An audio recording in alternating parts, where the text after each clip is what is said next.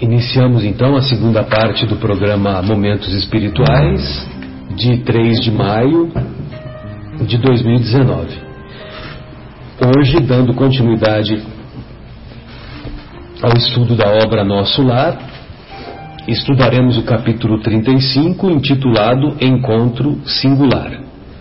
E, particularmente, quer dizer, praticamente desde o capítulo 27, quando o André Luiz, no capítulo intitulado O Trabalho, enfim, ele começa a trabalhar lá na, nas câmaras de retificação do Ministério da Regeneração, que realmente é o lugar onde o trabalho é mais, é mais intenso, um trabalho de resgate e de tratamento espiritual, sobretudo aos recém-chegados das regiões inferiores, recém-chegados do umbral.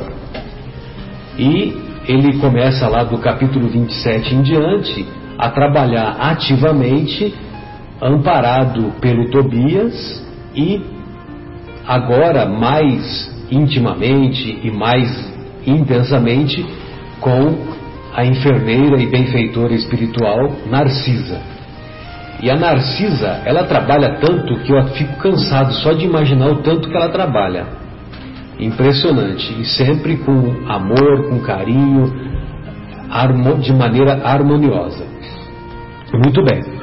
No capítulo anterior, intitulado Com os Recém-Chegados do Umbral, o nosso querido André Luiz teve aquela experiência de abordar um tema com um espírito feminino que era da época ainda da escravidão, em que ela se demorou muito tempo lá nas regiões inferiores, uma vez que ela havia desencarnado em 1888, próxima, no, no, próximo do período da abolição da escravatura, 13 de maio de 1888, todos sabemos que é o dia em que a princesa Áurea que a princesa Isabel assinou a Lei Áurea. Que princesa Áurea? Assinou a Lei Isabel. Princesa Isabel assinou a Lei Áurea.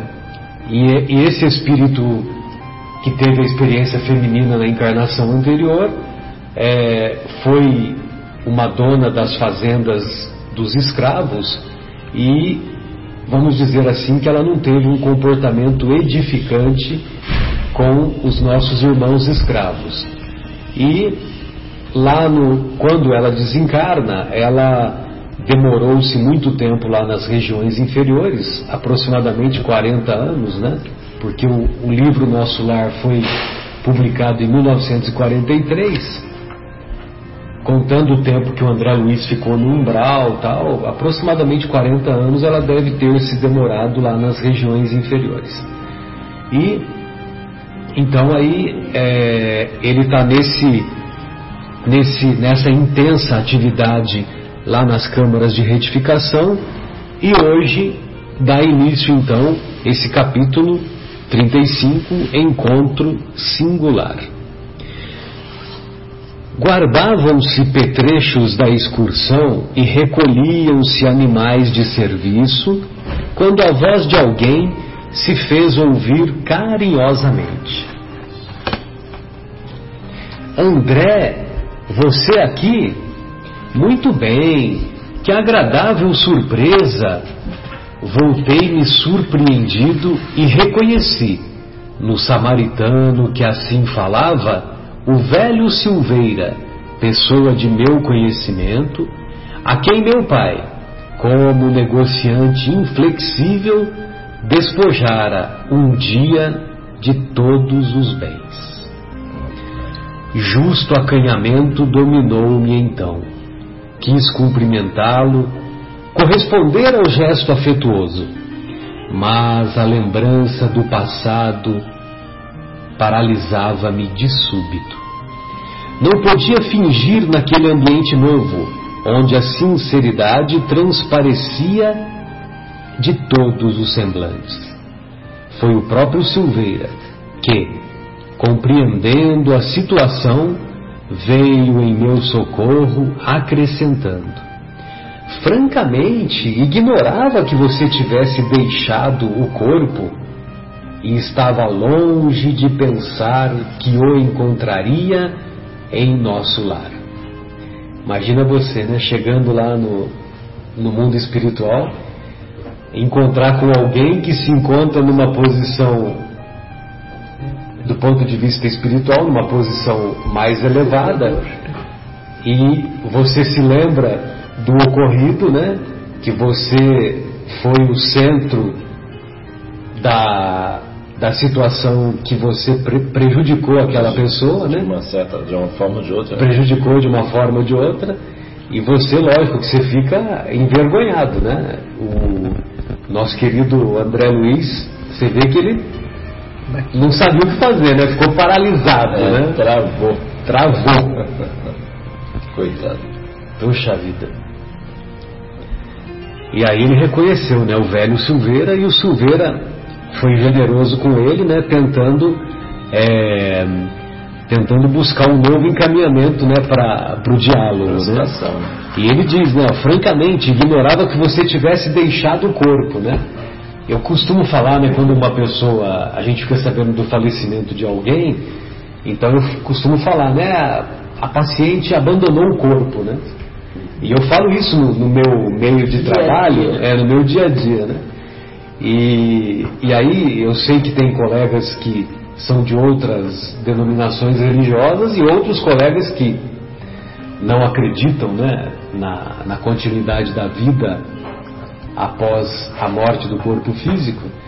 Mas mesmo esses amigos, eles eles acabam adotando essa, termo, esse termo, né? É, a, a, paciente, como diz o Marcelo, né, abandonou o corpo, né? Como diz o Marcelo. é ótimo. Bom, aí continua, o, continua o nosso querido André Luiz é, reportando nesse, nesse capítulo. Identificando-lhe a amabilidade espontânea, abracei-o comovido murmurando palavras de reconhecimento. Quis ensaiar algumas explicações relativamente ao passado, mas não o consegui. No fundo, eu desejava pedir desculpas pelo procedimento de meu pai, levando-o ao extremo de uma falência desastrosa. Naquele instante, eu revia mentalmente o clichê do pretérito. A memória exibia de novo o quadro vivo. Olha só o que é a nossa mente, né? O que é a mente espiritual. Simplesmente está tudo gravado nesse HD de não sei quantos milhões de teras, né? Porque hoje é terabyte, né? Não sei quantos teras que é o computador mais potente, né? Está na nuvem, né? É, está na nuvem, sei lá eu como é que funciona, né? Então você imagina, né, que na, que é o, o espírito desprovido do corpo, né? Então ele tem acesso a todas as informações.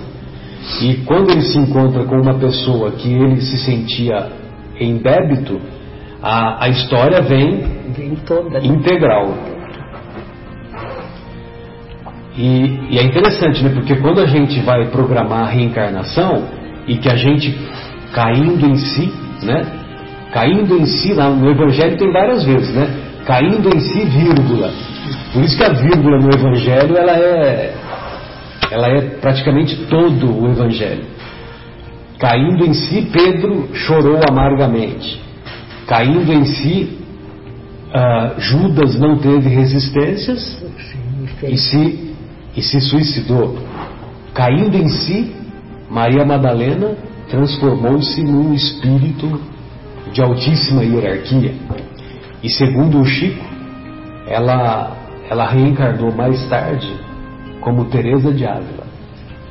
Como Teresa de Ávila. Por isso que é, tenho muita atração por esse espírito, né? A Teresa de Ávila, que escreveu um livro chamado Os Êxtases que é dizem que é sensacional, né? Eu nunca li.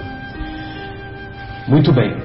identificando-lhe a, ama, a amabilidade. Ah, sim, só para concluir o que eu estava pensando, que eu estava falando. Aí quando a gente chega lá no mundo espiritual e a gente, quando caindo em si, nós, é, nós planejamos a próxima reencarnação.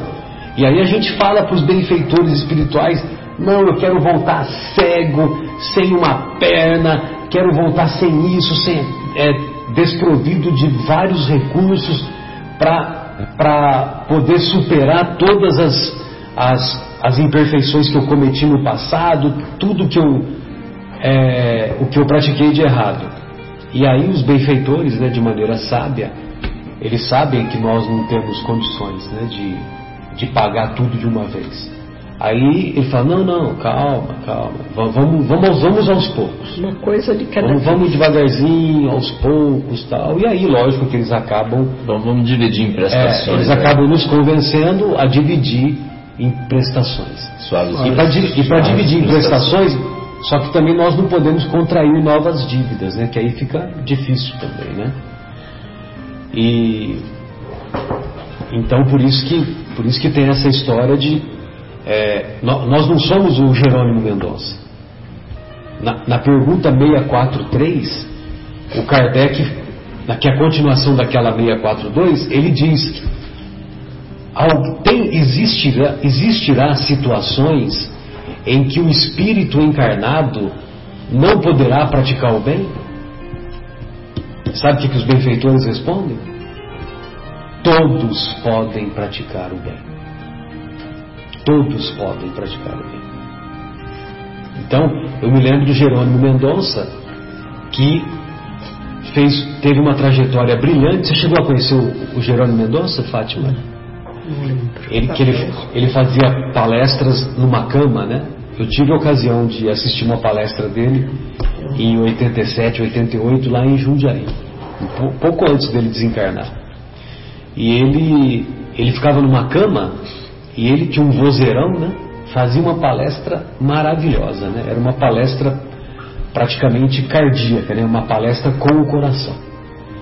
E, e ele, ele era cego, não conseguia se movimentar e perguntaram para ele uma vez o que é felicidade. Para mim, felicidade é eu virar de lado porque ele não conseguia virar de lado, entendeu? Por causa da artrose, da artrite reumatoide complexa que ele era, que ele era portador. No último dia de vida dele, ele morreu no começo da tarde, até às 11 da manhã, ele havia conseguido três cestas básicas que ele ligava para algumas firmas, para as firmas fazerem doações para as atividades sociais da casa espírita que ele, que ele participava. No último dia de vida dele. Acamado. Acamado. Cego. Cego. Acamado. Quando você tiver a boca para falar, um pensamento para agir, você pode fazer a caridade com a tolerância, a paciência, tem tantas formas, né? Nós não temos desculpa para não praticar o bem. Nós temos comodismo, que é bem diferente. Boa vontade. Falta-nos a boa vontade. Questão? Que é, é a 909, né? Que a gente sempre fala, né? É a pior de todas, é a mais dura. É. é a mais dura é a 909. Mas essa 642 também, viu? Identificando-lhe a amabilidade espontânea, continua o nosso André Luiz, abracei-o comovido, murmurando palavras de reconhecimento. Quis ensaiar algumas explicações relativamente ao passado, mas não o consegui. No fundo, eu desejava pedir desculpas pelo procedimento de meu pai, levando-o ao extremo de uma falência desastrosa. Naquele instante, eu revia mentalmente o clichê do pretérito. A memória exibia de novo o quadro vivo. Parecia-me ouvir ainda a senhora Silveira quando foi à nossa casa suplicante esclarecer a situação. O marido estava acamado, havia muito, agravando-se-lhes a penúria com a enfermidade de dois filhinhos. As necessidades não eram reduzidas e os tratamentos exigiam soma considerável. A pobrezinha chorava, levando o lenço aos olhos, pedia mora, implorava concessões justas, humilhava-se, dirigindo olhares doridos à minha mãe. Como arrogar entendimento e socorro no coração de outra mulher? Recordei que minha mãe intercedeu, atenciosa, e pediu a meu pai esquecesse os documentos assinados, abstendo-se de qualquer ação judicial. Meu genitor, porém, habituado a transações de vulto e favorecido pela sorte, não podia compreender a condição do retalhista. Manteve-se irredutível. Declarou que lamentava as ocorrências, que ajudaria o cliente e amigo de outro modo, frisando, porém, que, no tocante aos débitos reconhecidos, não via outra alternativa que a alternativa de cumprir religiosamente os dispositivos legais. Não podia, afirmava, quebrar as normas e precedentes do seu estabelecimento comercial. As promissórias teriam efeito legal. E consolava a esposa aflita, comentando a situação de outros clientes que, a seu ver, se encontravam em, em piores condições que o Silveira. Lembrei os olhares de simpatia que minha mãe lançou à desventurada postulante afogada em lágrimas. Meu pai guardara profunda indiferença a todas as súplicas. E quando a pobre mulher se despediu, repreendeu minha mãe austeramente, proibindo-lhe qualquer intromissão na esfera dos negócios comerciais a pobre família houve de arcar com a ruína financeira completa. Relembrava perfeitamente o instante em que o próprio piano da senhorita Silveira foi retirado da residência para satisfazer as últimas exigências do credor implacável. E nós nos recordamos daquela passagem evangélica quando Jesus nos ensina que a nossa justiça deve ser maior do que a justiça dos escribas e dos fariseus. Ou seja, será que o senhor, que o, o pai do André Luiz, não cita o nome aqui, viu? Do pai nem da mãe, né? E a mãe já se encontrava desencarnada e em esferas bem mais elevadas que o nosso querido André Luiz. É quando, aí, quando ele. Aí no, no, livro, né? É. Aí no livro, no nosso lado. É. Tá e, e, teve um capítulo que ele, que ele se encontrou com ela, quer dizer, ela foi, foi ao encontro dele. Isso, verdade. E terá um capítulo aqui ainda mais para frente, em que ele vai se, em que ele, André Luiz, vai se encontrar com ela e para se encontrar com ela, ele vai se encontrar em sonho. Em sonho, é verdade. Porque ele não, ele não consegue por si só chegar atingir, aos, é, atingir as esferas superiores dele, é. dela, em que ela se encontra. Né? O livro foi escrito em 1943. A publicação a publicação. em 43. Em que ano que a gente imagina que essa história se passou? Se Metade dos anos 30, né? Porque o André Luiz ele ficou mais de oito anos no umbral. Certo? Ó, então vamos raciocinar. Ó. Mais de oito anos no umbral. Aí, para ele escrever o livro, ele, ele já, de, já devia estar. Tá, já devia ter percorrido pelo menos uns cinco anos para que ele estivesse numa situação espiritual mais harmoniosa, né, vamos dizer assim, para ele poder escrever o livro, né, para os benfeitores espirituais darem o sinal verde que ele teria condições de, de começar a ditar os, o, o, livro para o nosso querido Chico, né? Através do Chico. Então só aí são 13 anos. Aí a gente precisaria ver qual é a data da desencarnação de Carlos Chagas. Não, é só uma. Dá uma É, checada, é a é- data da desencarnação de Carlos Chagas. É só uma, uma pergunta, mas para a gente ter uma ideia que quando fala do piano, parece assim, poxa, mas o piano é um negócio altamente supérfluo. Mas na época era muito valorizado. Mas naquela época, Era de grande as importância. pessoas até da família se reuniam, era um momento de paz, de reunião de familiar, né? Então aquilo ali realmente não era o prato de feijão que estavam tirando, mas era um item básico da família daquela época que se reunia em torno do piano para ter um momento familiar, ter um momento de 8 de confraternização. novembro de 1934. Seu Que ele desencarnou. desencarnou. Então é, já tinha, então foi menos, né? Foi menos tempo. É. Foi menos tempo que ele. a- a- porque ele ficou mais de oito anos Uma foto dele é parecido com, Até a foto. é. Até a foto é, parecida, é né? parecido com o André. Então a. Ó, ele desencarnou em 34, né? 34 mais 8, 42. É que lá, lá no mundo espiritual você avança muito É rapidamente. diferente ter a contagem dele. Então, 42. Em 42 ele foi socorrido. É, 34 mais 8, 42.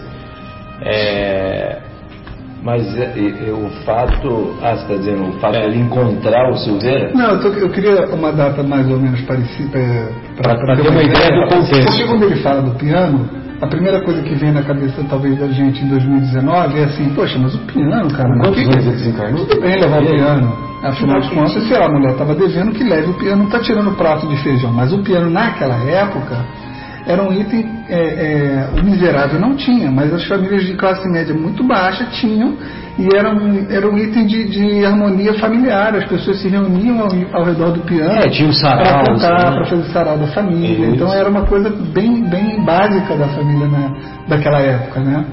Quando fala, porque esse último parágrafo ele fala que viu levar inclusive o próprio piano. Da senhorita, né, da senhorita.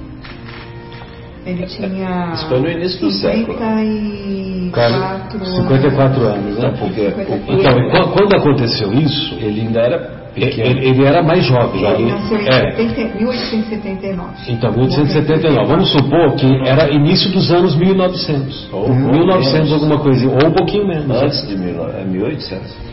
Depois, 1890, o né? piano, além de ser assim uma coisa de união de família, era uma coisa importante. Estudar piano era uma coisa importante naquela época. É, existe um filme que eu vi recentemente que é muito interessante, que ah, quando a pessoa é, ocorreu no século retrasado, né, que nós já estamos em 2019. Século XXI. Então foi no século de 1800, do ano do, do, do próprio Kardec. Quando alguém era pedido de casamento, eh, ele falava, olha, se você casar comigo, eu vou te dar casa, vou te dar um piano.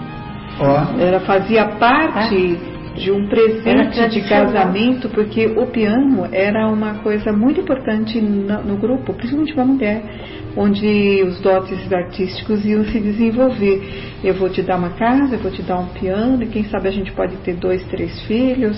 E era mais ou menos assim, um pacote de oferecimento dentro desse, desse ajuste entre o, no- o noivado e o casamento. Benefício. E, e é interessante que a pessoa que recebeu a proposta, ela já era rica. Eu falo, já um piano. Ela era rica, era dona de uma fazenda com várias. Né, isso aconteceu na Escócia. E o, a fazenda dela era, era, ah, ah, tinha os animais, eram as ovelhas. Então as É ovelhas. o orgulho e preconceito? Era o- não, não foi, mas era mesmo a linha do orgulho, Do e Orgulho e preconceito.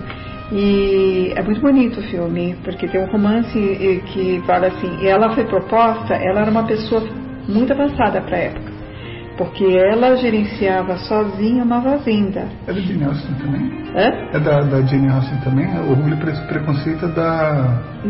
É, não, não, não é. Não é da mesma autora, É, não, é, tá. não, é da mesma autora. E, e ela, por ser rica, ela se destacou. No começo, a sociedade masculina, pois, mas ela se pôs tão durona, tão capaz e tão negociante, que ela foi pedida duas vezes o casamento em situações diferentes, e os dois ofereceram piano. Para você ter ideia como era Mas importante o contexto do piano naquela época. É. Legal. E é interessante que ele diz assim, né? Relembrava perfeitamente o instante em que o próprio piano da senhorita Silveira foi retirado da residência para satisfazer as últimas exigências do credor implacável. Então, quer dizer, você vê que ele já tem o credor implacável, ele já, é, é, ele já tem uma outra visão do, do Evangelho, né? Só que quando ele estava encarnado, ele vai falar aqui, daqui a pouquinho. Ele, ele apoiou o pai. Apoiou o pai. É. Ele apoiou o pai, entendeu? E, e uma, um, um, outro comentário que, a gente, que eu gostaria de falar é que é, o Silveira ele era dono de um, de um comércio de, de, de roupa, né? De, que é retalhista, né? Retalhista. retalhista é aquele negócio de vender tecidos em metro, né? Aquela coisa toda, né? Então, certamente ele era locatário de uma de uma de um estabelecimento que pertencia que pertencia ao pai do André, só que ele é, não estava conseguindo honrar, né? honrar os aluguéis. Agora, é aquela história, né, Guilherme? Por exemplo, ele faleceu em 34, né, o Carlos Chagas, voltando um pouquinho a fazer as elucubrações baseados na informação de que o, o próprio Chico revelou em 1964, ele revela que o, que o André Luiz havia sido o Carlos Chagas e que não foi revelado no início para evitar aqueles transtornos do Humberto de Campos, que a família do Humberto de Campos processou o Chico, depois o Humberto de Campos mudou para irmão X, aquela história toda. Então, é, o, o nosso querido André Luiz, certamente para não ser reconhecido, ele embaralhou algumas informações, entendeu? Então, é possível que ele não tenha tido dois ou três filhos, como ele fala na obra, é possível que ele tenha ficado menos tempo no umbral, porque por exemplo, de 34 mais 8 são 42, né? Então, ele ficou mais de 8 anos, né? 42. Em 43 o livro já é publicado. Tá certo que você é rápido lá no mundo espiritual em termos de ter uma visão. Mas, Mas será, tá que, é, será que esse tempo já, já, deu seria, já deu para ele escrever uma obra como o Nosso Lar? Paulo Estevam foi em três meses. Paulo Estevam foram três meses. O nosso lar foi um curto período também, deve ter sido talvez até menos, né? Porque Paulo Estevam tem quase 500 páginas. Agora, o, o, o nosso lar tem menos. Talvez ele tenha escrito em, em um mês o nosso lar. Tem essas informações, eu teria que pesquisar, né? Eu não lembro qual que é agora. Muito bem. É, continua o André, né? Queria desculpar-me e todavia não encontrava frases justas, porque, na ocasião, também encorajava meu pai, também encorajara meu pai a consumar o iníquo atentado. Olha só, ele chama de atentado e de iníquo, cheio de maldade, né? Ou seja, ele reconhecia que o pai poderia ter sido Generoso. mais generoso, poderia ter sido mais compreensivo, poderia ter sido mais misericordioso, mais caridoso. Considerava minha mãe excessivamente sentimentalista e induzira-o a prosseguir na ação até o fim. Não, pai, o senhor está certo, manda bala mesmo. Põe o, o Silveira para correr. Muito jovem ainda, a vaidade apossara-se de mim. Não queria saber se outros sofriam, não conseguia enxergar as necessidades alheias, via apenas os direitos de minha casa. Nada mais. E nesse ponto tinha sido inexorável, inútil qualquer argumentação materna. Derrotados na luta, os Silveiras haviam procurado recanto humilde no interior, amargando o desastre financeiro em extrema penúria. Nunca mais tivera notícias daquela família, que, certo, nos devia odiar. Essas reminiscências alinhavam-me no cérebro com a rapidez de segundos. Num momento, reconstituíra todo o passado reconstituíra todo o passado de sombras. E enquanto mal dissimulava o desapontamento, o Silveira, sorrindo, chamava-me à realidade. Tudo isso num átimo de segundo, né? Ele lembrou tudo isso Né? Uma fração de segundo. Uma fração de segundo e logo em seguida o nosso querido Silveira ainda pergunta para ele: Tem visitado o velho? Aquela pergunta, a evidenciar espon- espontâneo carinho, aumentava o meu pejo. Esclareci que, apesar do imenso desejo, não conseguira ainda tal satisfação. Silveira identificou- identificou-me o constrangimento e, apiedando-se talvez do meu estado íntimo, procurou afastar-se. O Silveira, generoso, né? ele era um dos samaritanos, ele trabalhava na equipe de samaritanos, né? Já. Ou seja, ele já estava numa condição espiritual muito mais favorável, muito mais amadurecida. De né? entendimento, né? de entendimento. Silveira identificou-me o constrangimento e, apiedando-se talvez do meu estado íntimo, procurou afastar-se. Abraçou-me cavalheirescamente e voltou ao trabalho ativo. Muito desconcertado, muito envergonhado. Já pensou a situação? Que situação. Muito desconcertado, procurei Narcisa, ansioso de conselhos. Expus-lhe a ocorrência, detalhando os sucessos terrenos. Ela ouviu-me com paciência e observou carinhosamente. Não estranho o fato. Vi-me há tempos nas mesmas condições. Já tive a felicidade de encontrar por aqui o maior número das pessoas que ofendi no mundo. Sei hoje que isso é uma bênção do Senhor, que nos renova a oportunidade de restabelecer a simpatia interrompida, recompondo os elos quebrados da corrente espiritual. Então, uma, uma reflexão assim, a gente podia. Olha que situação, né? Para a gente se preparar aqui enquanto a gente está aqui, né? Quantos encontros né, nos serão proporcionados aí na, na hora que a gente passar para o outro lado, aí para a gente já ir se preparando, né? Porque quan- quantas vezes, né? Quantas vezes a gente pisou na bola, né? Pisou no tomate, né, Marcelo? Nossa. Quantas vezes a gente fez e depois chegar lá e tal. É bom a gente já ir exercitando, ler esse livro aqui pra gente entender e se colocar na situação do André Luiz ali, coitado, que coisa dura, né? Pra, pra- O choque não ser que tão choque, grande, né? né? É. Vamos se preparar. Que choque, assim, vamos dizer, pro, que dificuldade pro coração, né? Por isso que a gente tem que baixar a bola mesmo e se preparar, que nós vamos encontrar cada um deles que prejudicamos por E aí. quantas vezes, né, é, eu vou falar por mim, né, eu, eu já tive uma situação financeiramente melhor do que que eu tenho hoje e quantas vezes me pediram dinheiro emprestado. E eu emprestava, mas eu falava para a pessoa, olha, eu não vou te cobrar esse dinheiro, mas está anotado aqui. E- mas assim, eu fazia isso não por caridade, não, que eu não vou te mas era uma maneira até de falar assim, olha, você está me devendo, você me pague.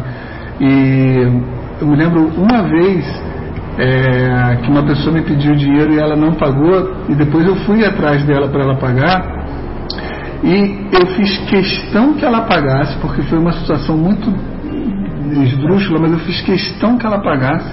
Falei, eu vou pegar o dinheiro e eu vou doar esse dinheiro, mas você vai me dar o dinheiro, o dinheiro vai sair da sua conta. Eu não quero mais o dinheiro, mas você vai pagar esse dinheiro que eu vou fazer uma doação qualquer. E assim eu fiz. Mas hoje, pensando e voltando assim, se eu pudesse voltar no tempo, não fazia o menor sentido eu ter feito isso daí. Primeiro que eu não precisava do dinheiro, tanto que eu peguei e realmente encaminhei para uma outra causa. Eu podia ter deixado isso, isso passar. E eu acho que a gente faz isso o tempo todo, não só com dinheiro, né, mas com favores, com com telefonemas, com caronas, com livros, sei lá, com tudo. A gente vive contando, né? Porque as eu coisas, né? também passei por uma dessa de emprestar dinheiro e a pessoa, quando me via, fugia de mim. E eu sabia que ela estava numa situação melhor e gastava dinheiro assim. Então eu falei, como é que pode? Então eu fui e falei para ela, você esqueceu de mim, bem? Você nem me cumprimenta mais. Foi uma cobrança, não deixou de ser. Aham. E a pessoa ficou muito envergonhada, sem graça. Ai, depois eu vou te pagar. Bom, eu fiquei mal comigo por ter feito isso. A cobrança. A cobrança. Se bem que ela não pagou até hoje. Qual o nome dela? Não Nós vamos atrás Mas disso depois agora. eu fiquei pensando, qual o problema dela gastar o... Ela não me pagou, alguma coisa houve que não deu certo. É. E, e, sabe, tirar isso da cabeça. Por isso, é. Mas é, a gente se cobra depois do que fez também, né? É. Por isso que eu não sei quem, qual dos palestrantes, né, da Cearô, do Cerro Sandro, se foi o próprio Chico. Eu lembro de alguém falando assim: se alguém te pedir dinheiro emprestado, você puder emprestar, você dá. É, isso. Você dá e fala assim: tá dado. Se um dia você quiser me pagar, você me paga. Mas de verdade, com o coração limpo de que Aberto, aquilo né? não é mais seu. É, é, né? Exatamente. Teve uma, uma situação que a, a Ana Lúcia, né, minha esposa, que do, acho que uma palestra aí do. alguém comentando uma passagem do Chico, né? Que ela. que alguém chegou pro Chico contando que tinha sido assaltado, que levaram tudo, tal, não sei o que. Aí o Chico falou, graças a Deus, você acabou de, de pagar uma dívida que você tinha, né? Quer dizer, ele, ele devolveu para a vida uma coisa que ele tinha usurpado. Você vê que nós não temos essa visão. É. A gente não tem, a gente não tem. Então, assim, por isso que né, fazer uma, uma- um exercício igual o Guilherme, a Fátima estão falando aqui, é importante para a gente ver, porque assim, quem sabe se é a oportunidade da gente estar pagando uma dívida, né, Sônia? A caridade, quando a gente faz, a gente não pode colocar termos, né? Medir, né? Medidas. É, eu faço, mas você tem que me devolver, senão você não está fazendo caridade. É, ali nem, no meu caso, né, nem foi uma caridade, assim, porque ela não estava numa situação. Mas ela falou, ai, eu ah, preciso fazer isso agora, eu estou sem o dinheiro. Você tem aí 50 euros? Impressão, tudo assim muito rápido, por uma coisa que nem era tão necessária. Mas o fato é, de eu ter ido cobrar, isso me pesou mais do que ela me dever. Porque eu nem lembrava que ela mais, existia mais. Mas depois que eu fiz isso, eu fiquei mais com, a, com aquilo na cabeça do que antes. Tá apego, né, da- materiais. É difícil a gente. Eu estou me vendo se aquele dinheiro, qual o problema, né? Aí a gente cai em cima. É, eu tive uma experiência também, né? tá- Já que tá todo mundo contando é o as momento, experiências. momento Fabinho, Momento Fabinho, né? Autopsicanálise. E uma, uma enfermeira uma vez, ela me pediu uma ajuda, né? E, e aí é, não era uma coisa assim tão pesada para mim, mas para ela ia resolver bastante, né? Aí eu peguei e dei lá, né, para ela a grana, né? E aí, aí eu falei para ela, quando você puder, você me devolve, né? Não tem problema nenhum. E passou assim dois, três anos, entendeu? Aí essa enfermeira quis devolver, né? Porque ela estava numa situação mais favorável e tal. Ela quis devolver, aí eu falei para ela, falei, vamos fazer o seguinte, você não precisa me devolver e quando alguém te, alguém procurar você pedindo, aí você, você empresta o dinheiro e aí você empresta é, em meu nome, vamos dizer assim, entendeu? Que é, leva pra. Entendeu? É. Então aí é, foi, foi uma. Lógico que eu tô contando isso não para mostrar que eu. ó, Não é eu sou melhor ou e nada. tal. Sim, Mas é uma maneira. uma situação que foi, né, que não, pra mim não ia pesar e também foi útil para ela, né? Uhum. Que bom. Que bom, né? né? Só para fechar, Aham. um- agora não é nem meu, né? Assim, Um cliente meu me contou que ele estava atravessando dificuldade financeira, ele estudava na PUC, e ele foi conversar com o reitor e ele falou, reitor, eu, preciso parar de estudar aqui porque realmente eu estou totalmente sem condição, Tá nem, nem bolsa, ele acha que ele tinha uma bolsa de 50%, nem a bolsa vai me ajudar. E diz que o reitor, na hora, entrou no sistema, zerou todas as dívidas que ele já tinha adquirido e mais as mensalidades futuras dele, é, fez uma conta lá de quanto seria né, até o final, falou assim, você vai estudar aqui até o final e você não vai pagar nada. O valor seria esse aqui, eu só te peço uma coisa. Se um dia você tiver chance, você emprega esse valor para ajudar alguém. Não O acredito. reitor da, da PUC. Que maravilha, hein? Legal, né? Que maravilha, sensacional. Bem, continuando aqui, voltando, né? é, voltando aqui no- na descrição do André Luiz, a Narcisa diz, né, para ele que, que também com ela aconteceu fatos semelhantes, né? E aí depois que ela diz isso, e tornando-se mais categórica no ensinamento, perguntou: Aproveitou você o belo ensejo? a bela oportunidade? Que quer dizer, indaguei? Desculpou-se com o Silveira? Olhe que é grande felicidade reconhecer os próprios erros. Já que você pode examinar-se a si mesmo com bastante luz de entendimento, identificando-se como antigo ofensor, não perca a oportunidade de se fazer amigo. Vá, meu caro, e abrace-o de outra maneira. Aproveite o momento, porque o Silveira é ocupadíssimo e talvez não se ofereça tão cedo outra oportunidade. Notando minha indecisão, Narcisa acrescentou. Ele ainda ficou indeciso, ele ainda ficou hesitante, né? Não tema insucessos. Toda vez que oferecemos raciocínio e sentimento ao bem, Jesus nos concede quanto se faça necessário ao êxito. Olha só que interessante. Toda vez que oferecemos raciocínio e sentimento, olha só, razão e sentimento, cérebro e coração, ao bem, Jesus nos concede quanto se faça necessário ao êxito. Tome a iniciativa. Empreender ações dignas, quaisquer que sejam, representa honra legítima para a alma. Recorde o Evangelho e vá buscar o tesouro da reconciliação. Não mais vacilei. Corri ao encontro de Silveira e falei-lhe abertamente, rogando perdoasse a meu pai e a mim as ofensas e os erros cometidos. Então ele foi em busca do Silveira e pediu perdão por si próprio e pelo pai.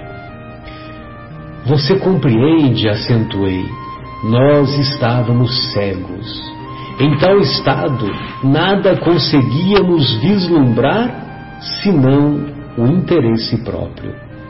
Quando o dinheiro se alia à vaidade silveira, dificilmente pode o homem afastar-se do mau caminho. Silveira, comovidíssimo, não me deixou terminar. Ora, André, quem haverá isento de faltas? Olha que generosidade. Acho que essa é a melhor parte. Quem haverá isento de faltas? Acaso poderia você acreditar que vivi isento de erros? Isento de erros?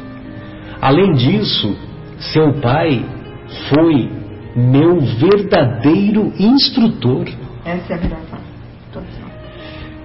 Devemos-lhe, meus filhos e eu, abençoadas lições de esforço pessoal. Sem aquela atitude enérgica que nos subtraiu as possibilidades materiais, que seria de nós no tocante ao progresso do espírito? Renovamos aqui todos os velhos conceitos da vida humana nossos adversários não são propriamente inimigos e sim benfeitores. Não se entregue a lembranças tristes. Trabalhemos com o Senhor, reconhecendo o infinito da vida e fixando, emocionado, os meus olhos úmidos, afagou-me paternalmente e rematou. Não perca tempo com isso breve, quero ter a satisfação de visitar seu pai junto de você. Abracei-o então em silêncio, experimentando alegria nova em minha alma. Pareceu-me que, num dos escaninhos escuros do coração, se me acendera divina luz para sempre. Não há o que falar, né? Sem palavras. que generosidade né, do Silveira, né? Que lição. Meu Deus, os adversários não são propriamente nossos inimigos, e sim benfeitores. Olha a visão. Porque é aquela história, né? Os nossos amigos, eles não, os nossos amigos, eles não vê, não veem defeitos em nós. Eles muito nos amam. Não, não apontam. Não, não apontam, né? não apontam as nossas imperfeições, né? É que nem eu vou até fazer uma mal comparação, mas como o assunto está na moda, né? É, sabe aquele, a, temos aquele nosso querido jogador de futebol, o Neymar ele é cercado pelos parceiros, né? Que carinhosamente eles chamam de parças, né? Então, quer dizer, os parças estão lá para adulá-lo, né? Para vangloriá-lo, para elogiá-lo o tempo todo, né? Então, qualquer coisa que ele faça, ele é aplaudido. Então, quer dizer, quando que ele vai se modificar pela ação dos amigos? Jamais. Jamais, né? Agora, é preciso que tenha uma interferência de fora, alguém que seja mais enérgico e fale: ó, não é assim. Você pode ter muito dinheiro, pode ter isso, pode ter aquilo, pode ter uma rede social com milhões de seguidores, né? Não sei quantos milhões de seguidores ele tem nas redes sociais, mas o seu comportamento é completamente equivocado, né? E, e lógico, né, que os, agora os nossos adversários como eles não têm preocupação em nos agradar, eles colocam o dedo na ferida. Né? Muito pelo contrário. Muito pelo contrário, eles não querem nos agradar. Então eles apontam as nossas imperfeições. Né? Para nós, como vamos dizer, com esse tipo de preocupação que o Silveira falou que né, que a gente está comentando aqui, que é o, o, nosso objetivo de crescer, etc., é a melhor coisa, né, que, que nos apontem, que nos indiquem os Só nossos que nós erros. ainda somos tão imperfeitos que se alguém apontar, a gente ainda vai achar que está apontando por outro motivo, ou inveja, ou porque ele é que tem o defeito, né? Ainda não, não temos essa bendita. Eles são instrutores para nós, mas a gente vê eles como agressores, porque o orgulho, e a O orgulho é muito não grande. nos deixa ver a, a lição atrás daquela situação. Ele agradeceu ao André Luiz, porque na verdade isso ajudou bastante a Ele a reviver família. ele na evolução, ele, a família. Essa é uma ótica que a gente não tem visão. Sim. Quando o problema vem, a gente só sabe ver o problema e o transtorno do problema. Mas a gente não vê o, o que acrescenta no crescimento nosso de evolução. Entendeu? Eu- A última pergunta que nós fazemos, Senhor, no que isso está me ajudando, no que isso está me melhorando? A gente perguntar, saber saber perguntar. perguntar. E tem um trecho aí que fala que, não vou lembrar as palavras exatas, mas que Jesus vai nos dar, quando a gente envida é, esforços no sentido de raciocínio e coração, né? Aham. Que Jesus está conosco para nos dar o máximo possível em prol do êxito da nossa, da nossa ação. Aham. E a, a gente, nesse caso do, do, do Silveira, tem muito só de raciocínio. Ele devia, devia, legalmente está certo, está certo. Faltou o coração. Faltou o né? coração. E eu lembro há pouco tempo atrás. Faltou a misericórdia, né? Eu estava conversando com um amigo meu, tocou o telefone dele, ele atendeu e eu não pude deixar de ouvir, porque ele estava na minha frente e ele estava falando com a filha dele. Ele falou, filhinho, o pai entende, mas olha, 30 convidados. E desligou.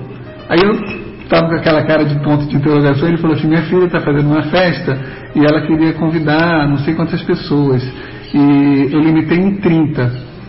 É, porque ah, eu estava conversando com o pastor da minha igreja e, embora eu possa pagar a festa de tantos convidados que ela queria, faz parte do papel do educador misturar o coração com o raciocínio e infligir aos poucos algumas decepções na criança para ela ir se preparando para a vida. Eu falo Né? isso. Para quando ela chegar lá na frente, ela não ter tantas decepções, porque assim, ela sabe que a vida não é só de coisas que a gente quer e consegue. Não, a gente tem tombos, não, né? A gente tem. não tem que ser usado para as Exatamente. crianças Saber principalmente. entender os limites. É, e para ela, ela vai ter nãos muito mais do que sims na vida. Se ela aprender desde criança que vai ter o não, ela vai saber lidar com isso mais tarde. Então eu tinha esse hábito de não criar uma frustração. eu era uma época que eu estava muito bem de vida. Então tudo que eles pediam dava para comprar naquela época. E eu falava algumas coisas, muitas. Eu falava, olha, este mês não vai dar. Não, ó, isso não contem com isso. Então, uh, até meu marido entender que era uma, um método meu de fazer isso, porque ele fala, mas por que compra? Porque era coisas que dá mesmo. porque senão eles nunca vão ter um não. E eles não vão aprender. Não vai dar e valor. na vida não vai ser assim. Uhum. Amanhã você não sabe como vai ser a vida deles. Exato. E isso uh, foi assim maravilhoso para uhum. os meus filhos. Uhum. ter o não como entre um outro prisma até nessa questão de, de é, é, nessa linha que você falou de, de, de pedir, é, aceitar, né, vamos dizer, comentário, etc. Né? Eu teve uma vez, eu até comentei isso já no, no, no duas passagens, assim, uma, com um, um, mecânico, né, que eu trabalho na minha área de ferrovia, tal, maravilha, as locomotivas, né?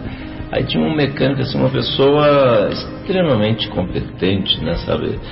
É, inclusive eu tinha até aposentado e depois de aposentado foi prestar serviço na minha empresa na época. E aí a gente fez lá uma comemoração, né? E, e a gente terminou de fazer lá um, um, evento importante, terminamos uma locomotiva lá.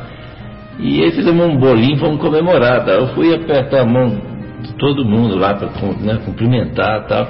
E, o, e ele, ele ficou emocionado assim, falou, nossa, é a primeira vez que um engenheiro vem apertar minha mão. Olha que absurdo. Né?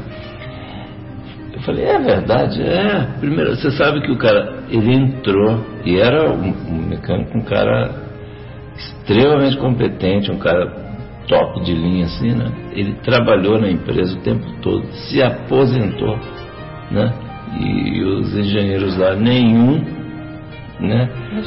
Foi lá nunca para apertar a mão dele para dar os parabéns para, né? E eu tenho certeza que muitas vezes ele que salvou a pele de muitos. Né? É. Uhum.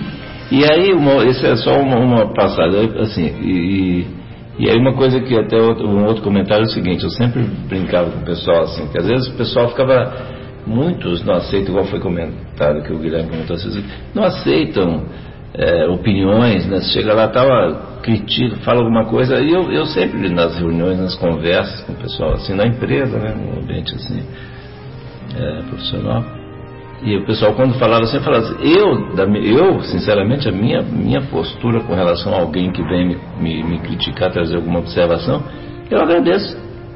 Porque a pessoa está me dizendo, se eu estou errando, alguém vem me dizer que eu estou errado, eu vou agradecer. Ó, você também, muito obrigado por me trazer, porque eu quero acertar. Né?